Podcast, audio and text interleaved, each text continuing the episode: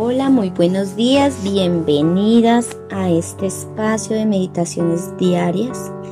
Te doy la más calurosa bienvenida al día de hoy, a esta mañana, pidiéndole sobre todo a Dios que nos dé la sabiduría y el entendimiento para comprender su palabra. El título de la meditación de hoy es Elige la sabiduría. Y leo en Proverbios 2, 20. La palabra dice, Así andarás por el camino de los buenos y seguirás las veredas de los justos. Al final de esta meditación que te voy a hablar el día de hoy, quiero hacerte una pregunta si eres sabia o no, para que lo tengas en cuenta. Proverbios fue escrito por Salomón, quien es considerado el rey más sabio y poderoso que jamás existió en toda la historia del mundo.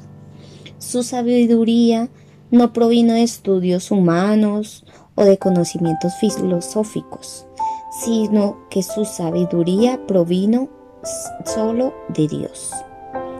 El Señor se le apareció en sueños y una vez le dijo, pide lo que quieras que yo te lo voy a dar.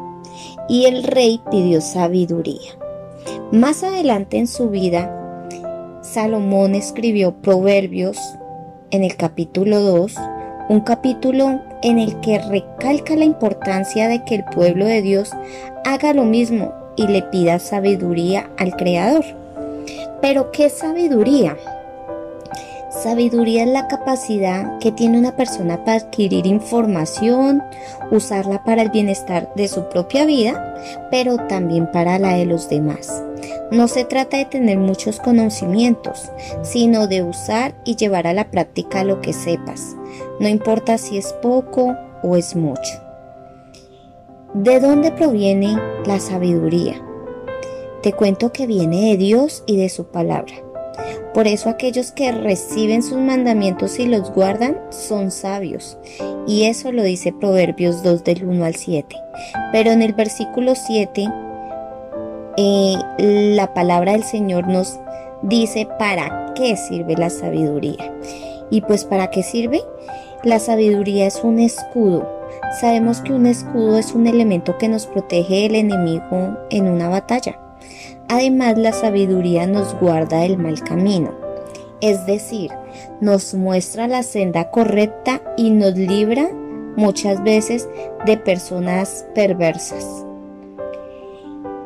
Yo hoy te digo que, ahorita hablando sobre el tema de la sabiduría, te cuento que la persona que camina confiando en su propia sabiduría no puede permanecer firme. ¿Por qué te digo eso? Porque es como una casa construida sobre la arena, la cual no se va a poder sostener cuando soplen los vientos y venga la lluvia. Cuando una persona es sabia en las escrituras, el Señor le da discernimiento para distinguir entre lo verdaderamente bueno y lo que aparenta ser bueno pero no lo es. Con, esta meditación y finalizándola, vuelvo y te repito lo que te dije al principio. Y con lo que te dije, quiero preguntarte, ¿eres sabia o no eres sabia? Sin embargo, el libro de Santiago en el capítulo 1, en el versículo 5 nos dice, si alguno de vosotros tiene falta de sabiduría, pídala a Dios la cual da a todos abundantemente y sin reproche, y le será dada. Hoy quiero invitarte a que es, la oración del día de hoy es pedir sabiduría a Dios. Y hoy te invito a que cerremos nuestros ojos y le digamos, amado Padre, gracias por la oportunidad de darnos un nuevo día para vivir. Y hoy venimos como hijas tuyas, Señor, como las hijas amadas tuyas, a pedirte, Señor, que nos des esa sabiduría que le diste al rey Salomón, esa sabiduría para comprender lo bueno y lo malo, esa sabiduría que viene de ti, de tu palabra, Señor, y que sabemos que esa sabiduría será como un escudo para protegernos de alguna batalla que se nos presente.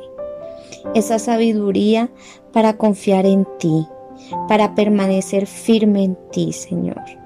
Que esa sabiduría que nos dé el discernimiento para distinguir entre lo bueno y lo malo, Señor.